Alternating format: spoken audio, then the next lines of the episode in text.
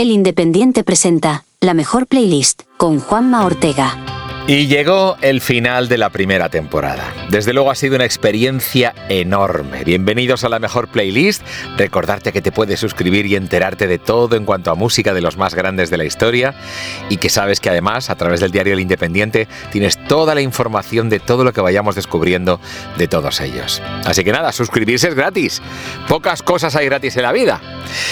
Pues ha sido desde luego una experiencia enorme. Era todavía aquel mes de agosto en el que teóricamente no pasaba nada en lo profesional y los teléfonos desde luego no paraban. Había que crear esa mejor playlist y para eso no valía cualquiera. Lo que era un proyecto de podcast y de programa de radio acabó siendo desde luego una aventura en la que poder sentirnos todos muy agradecidos. Acuñamos el término playlisto para definir a esos seres especiales bendecidos con un don para vivir la música, tanto desde los medios o el mundo editorial como desde el escenario o el negocio musical. Rompimos el silencio para empezar con nuestro primer episodio primer y segundo episodio, que tuvo dos partes, con el atronador sonido inconfundible de los Rolling Stones, con todo Mariano Muriesa, el hombre que les conoce mejor de nuestro país, quien les trajo a España en las primeras ocasiones, Guy Mercader, y por el lado artístico nada menos que Alejo Stivel. Ellos compartieron sus experiencias, sus anécdotas y nos ayudaron a captar la esencia y el impacto cultural de una banda como Rolling Stones, que no es poco, desde luego. Fue una ocasión enorme para conocer detalles muy curiosos sobre ese concierto en Madrid de 1982 bajo la lluvia. Ahí Mercader nos contaba esas oportunidades que había tenido de hablar con, Keith Richards, de quien estaba, con quien está muy unido y que desde luego parece que es quien tiene realmente la sartén por el mango en el grupo, contrariamente a lo que se piensa. Después de esos episodios dedicados a Rolling Stones, seguimos con nuestros números uno. En este caso en los 40, porque para hablar de Mecano nos trajimos a los primeros directores que tuvo la cadena.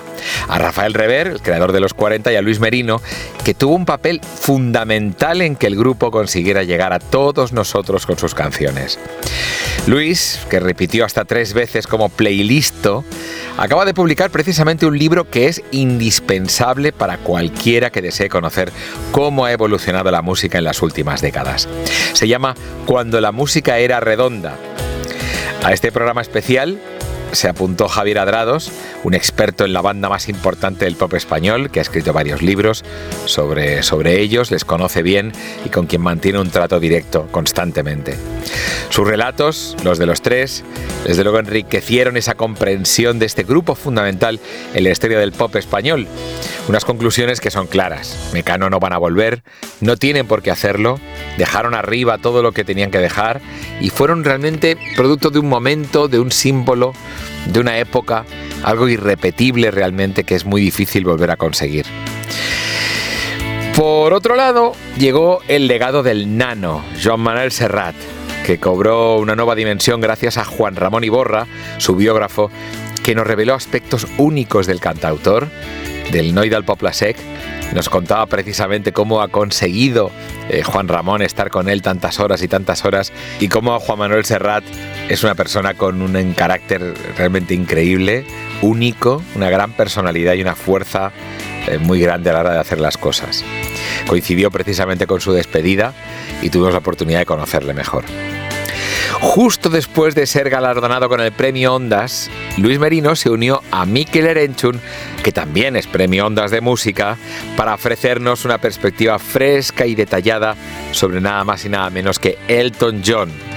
Desde luego juntos consiguieron destacar esa creatividad, esa innovación en la música que consiguió Rocketman, un hombre que ha conseguido y ha permitido que se haga una película como Rocketman en la que refleja sus miedos, sus, sus sus complejos y un montón de cosas más que cualquier otro artista a lo mejor no hubiera tenido la oportunidad de hacer. Repasamos anécdotas muy interesantes. Eh, Luis Merino nos contaba cómo en una entrevista para la radio, después de haber estado grabando durante más de una hora, no tuvo ningún problema en volver a grabar desde el principio por aquello de que es un profesional Elton John y desde luego un señor muy cumplidor y todo todo todo un galán. Para poder analizar la figura del número uno de Michael Jackson, hubo que contar con auténticos expertos que tuvieron la suerte de trabajar sobre su legado, como por ejemplo Tony Arias, Marcos Cabotá y el músico Albertucho. Claro, en el caso de Tony Arias, que ha escrito libros con respecto a él, el, conocimiento es máximo. Y aparte el homenaje, por ejemplo, que hizo Albertucho al rey del pop, sacando precisamente para Halloween una parodia del thriller, desde luego le hicieron, eh, hicieron del programa un programa inolvidable. De hecho, pudimos saber detalles sobre la grabación de los discos, detalles como que su equipo llevaba camisetas pidiendo basta de rectificaciones, o pudimos averiguar cómo se gestó Black or White, lo que supuso para la industria, esa llamada a, altas horas de la madrugada que provocó el vídeo de Thriller, que realmente fue el que dio el impulso definitivo para que Michael Jackson se convirtiera en el número uno mundial. Para adentrarnos en la música independiente que no podía quedar fuera de esta playlist, había que contar con alguien, vamos, de la talla de el fundador de Subterfuge, Carlos Galán, y con Roberto Nicieza, cuya pasión y experiencia en este género nos proporcionaron una visión integral y contemporánea de una visión de cómo empezó la música alternativa, cómo empezó el indie, los fanzines, la forma de distribuirlos. Pudimos conocer la forma en la que los artistas llegaban a publicar un disco alternativo independiente, cómo se distribuía la música a través de correo postal. Nos contaba Galán que, que hasta se aprendía de memoria los nombres y apellidos y las direcciones de las personas a las que enviaban los discos uno por uno unas cosas, unas experiencias realmente interesantísimas. El fenómeno más importante de la música del planeta Tierra, The Beatles, no podía ser analizado por cualquiera. Tuvo que ser la magnífica relación entre Luis Merino y el ex ejecutivo discográfico Carlos San Martín, cuyo entusiasmo y conocimiento sobre la banda nos ayudaron a descubrir nuevas capas de su historia, de su música, y cómo en apenas dos álbumes realmente consiguieron cambiar la música para siempre. El legado de Beatles va mucho más allá de un grupo de éxito. Era una época en la que los artistas tenían por obligación que sacar dos álbumes como mínimo cada año.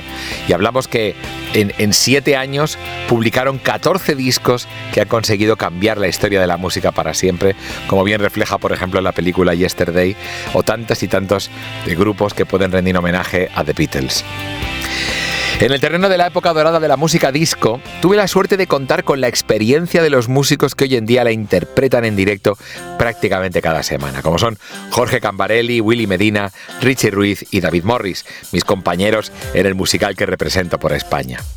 Su visión sobre las melodías y los ritmos y sus vivencias en ese género le dieron ese toque personal y auténtico a esa selección que hicieron de grandísimas canciones en las que no podía faltar September de Wind and Fire o yo que sé, Gloria Gaynor con I Will Survive, las grandes canciones de la música disco no se podían quedar fuera de esta playlist y nadie mejor que los que la interpretan, que los que la tocan en directo, que los que eh, abren la partitura y consiguen hacer arreglos sobre ella para adaptarla al escenario para hablarnos de, esas canciones. un punto de vista muy interesante el de, los, artistas que la interpretan en el escenario. José Ramón Pardo, un periodista que todos conocemos con una larguísima trayectoria en la prensa y en la radio, nos ofreció una visión del fenómeno de los Bee que nunca nos hubiéramos imaginado.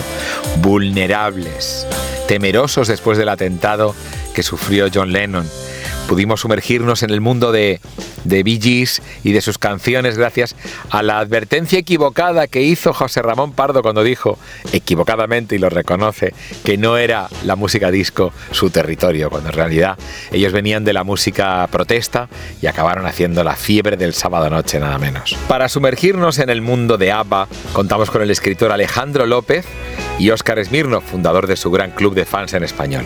Alejandro López era la persona adecuada para hablar de ABBA y para buscar esas canciones que formaban parte de su legado, gracias a que él escribió un libro precisamente llamado así, Análisis de las canciones de ABBA. Entonces imagínate la suerte que pudimos eh, tener al contar con él. Encontramos, aparte de las conocidas, conocidísimas, alguna que otra canción que nos hizo reflexionar y alguna otra reflexión sobre algunas de las canciones conocidas que nos dieron una visión completamente diferente de la banda sueca más importante de la historia. Mi percepción de la música, después de haber hablado con cada uno de ellos, desde luego no puede ser la misma. Todos sufrieron, lo que más, por tener que elegir apenas un par de canciones de cada uno. El problema no era coincidir en un momento, poderse conectar, estar con nosotros. El problema que me dijeron todos y cada uno de ellos es, por favor, solo dos canciones. ¿Cómo vamos a resumir el legado de Bee Gees, el legado de ABBA, el legado de Beatles con dos canciones? Evidentemente en la playlist hay bastantes más.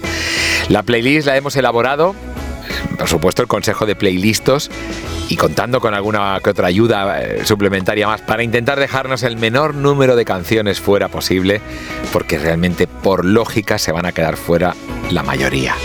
Pero siempre es bueno que por lo menos esa playlist que hoy por fin lanzamos tenga el máximo número de canciones que realmente tengan una importancia en nuestra música y en, nuestra, en el legado que han dejado y en la marca que han dejado en, en nosotros. Algunas que desde luego no hemos podido reflexionar y profundizar a través de esta primera temporada y que es posible que si existe una segunda temporada podamos hacerlo. Madonna, por ejemplo. Tras el pop loco que hizo en los 80, Madonna irrumpió con una canción llamada Like a Prayer que no podía faltar en esa playlist. Una canción que recuerdo precisamente haber estrenado en la radio un día antes de su lanzamiento en el mundo. Una de esas cosas que se podían hacer antiguamente cuando no había internet y los de la multinacional no se enteraban. Like a Prayer desde luego fue algo inesperado, algo que fusionaba de pronto el pop y el gospel de una manera que no se había visto antes. Claro, el escándalo llegó con el vídeo, tan controvertido como su propia carrera carrera, la de Madonna, y consiguió escandalizar a lo sagrado y a lo profano. Otra canción que no podía faltar y otro artista en el que convendría sumergirnos si fuera posible más adelante, Alejandro Sanz con Corazón Partido. No podía quedar fuera. Claro, si venimos de la provocación de Madonna, vamos al corazón del pop español. Si Mecano es el grupo, él es el solista de nuestra vida. Alejandro Sanz nos sorprendió con Corazón Partido a finales del siglo pasado, con esa fusión de pop y de ritmos latinos que trascendió fronteras, como pasó con, con Madonna, de la que hablábamos antes, con la que compartió, por cierto, discográfica la Warner, pero con un sabor muy español, desde luego. Otra de las canciones que no podíamos dejar fuera, la versión que hizo Whitney Houston de I Will Always Love You. Si hay una gran voz en el pop, sigue siendo la suya. Whitney Houston transformó esta canción de Dolly Parton en un fenómeno global gracias a la película El guardaespaldas. David Foster precisamente fue quien tuvo la brillante idea de, tener ese inicio en acapela, cantando ella sola. Desde luego eso es música por todo lo alto y conviene que esté en nuestra playlist. Otro tema que tampoco podía faltar, With or Without You de U2 de YouTube, claro. Nos vamos de la potencia vocal de, de, Whitney Houston a la potencia del rock. No podían faltar U2. Un tema, With or Without You, con el que marcaron un hito. Hay que quedarnos con un tema de la banda de Bono, no puede faltar esta canción. Ese efecto especial de la guitarra al principio captura la esencia de la banda y esa habilidad para evolucionar que han demostrado siempre. U2, U2. Como se suele decir en estos casos, no están todos los que son, pero son todos los que están. Y algunos ya no están, como Prince. Purple Rain era una canción que tampoco podía faltar. Desde el rock distintivo de U2 a la versatilidad de Prince, hoy solo un paso. Hacemos parada en el más grande de sus clásicos, Purple Rain, porque realmente pocos se dan cuenta al escucharla de que fue grabada en vivo, con toda su magia. Esta canción y su película, que se llamó igual, revelan ese genio polifacético de Minneapolis llamado Prince, aunque a veces decidió no ponerse nombre, cosas que tienen los artistas. Y hablando de artistas, desde luego que, que no se cortaron y que han sido muy originales, no puede faltar Heroes de David Bowie. Monumental hubiera sido el enfado y con razón de los fans del camaleónico David Bowie si no incluimos, por ejemplo, Heroes, un tema que se inspiró en la división de Berlín, pero convirtiendo esta canción en un himno de esperanza, que aunque ya no esté con nosotros, hacen de Bowie un ser totalmente actual. Tuvimos la suerte de visitar una exposición relacionada con Bowie en Madrid, itinerante, y realmente recomendamos a todos que la visiten porque es un genio que va mucho más allá de la música y que toca directamente la cultura. Otra de las canciones que no podía faltar en nuestra playlist, Someone Like You de Adele. A ver, si Bowie transformó el rock, Adele transformó las baladas. Y lo hizo con esta canción, un tema sorprendente que no puede faltar. Someone Like You. Todo el mundo que la vio recuerda su emotiva interpretación en los Brit Awards poco después de escribirla. Desde luego es un antes y un después en cómo se perciben las baladas en el pop moderno. Claro, si hay un premio Nobel entre los artistas del pop, que es Bob Dylan, tiene que estar aquí. Like a Rolling Stone. Su aparición fue todo un cambio de paradigma. Bob Dylan dio a todos una lección en su época con Like a Rolling Stone. La escribió agotado después de un tour, Like a Rolling Stone, como una piedra que va dando vueltas y tumbos por el camino, un tema que redefinió el folk y el rock, nada menos. Y alguien pensará, oye, ¿no habéis hablado de Bruce Springsteen? Claro, claro, lo teníamos previsto, pero se acabó la temporada. ¿Quién sabe si la segunda? Dylan llevó la poesía al rock y Bruce Springsteen añadió el relato épico americano con temas como Born to Run, que está en esta playlist que tenemos para ti hoy. Vale, le llevó seis meses grabar esta canción y es un testimonio de la dedicación de Springsteen, el jefe. Sus conciertos siguen provocando terremotos reales y medidos con sismógrafos de todo el mundo. Otro de los temas que desde luego forman parte de nuestra vida, Viva la vida. Chris Martin, hace un cuarto de siglo y siendo un jovenzuelo, aseguró que sería un éxito mundial en la música, ya lo dijo, y acertó. Su tema Viva la vida, inspirada en parte por la Revolución Francesa y en otra parte por Frida Kahlo, entre muchas otras cosas, ha motivado a los jugadores de La Roja a ganar el Mundial, se lo ponía su entrenador, y ha estado presente en los mayores eventos de los últimos años. Su puesta de largo, sin duda, fue su aparición en medio de la Super Bowl norteamericana en 2016, algo que recomiendo ver, piel de gallina. Y aquí va la artista más importante del mundo en la actualidad, hubiéramos hecho, por supuesto, un especial o varios con Taylor Swift. Shake It Off, una mujer que ha demostrado su capacidad para reinventarse a través de diferentes géneros musicales, del country al pop y más allá, con letras profundamente personales, que ha sabido resonar con lo más difícil de encontrar en el público, la mayoría. Porque lo difícil es triunfar para muchos hoy en día. En un momento en el que pequeños colectivos siguen fervientemente un estilo musical, que es muy difícil acertar con la mayoría, Taylor Swift lo consigue. Y no en España, en el mundo. La mayoría también a nivel poblacional. Es increíble. Además, ha sabido cuidar de sus fans y la industria entera se ha rendido a sus pies. Pues nada, por algo será. El fenómeno estalló con este tema cargado de energía y buen humor, Shake It Off. Está claro que faltan artistas y canciones. Hemos conseguido meter en la playlist muchos más de los que estamos hablando y estamos mencionando en este, en este podcast. Pero no los menciono para no dejar ninguno. Nos faltaron muchos episodios más para deleitarnos con ese, por ejemplo, con los One Hit Wonders, eh, para escuchar algo de rap, de rock puro, de los más grandes de la música en español. Pero bueno, ya sabes que hay un dicho que dice que quien hace lo que puede no está obligado a más.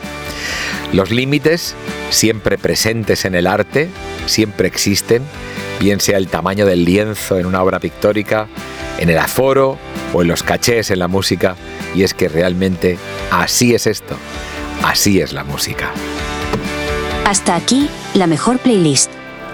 Con Juanma Ortega. Programa producido por adio.fm.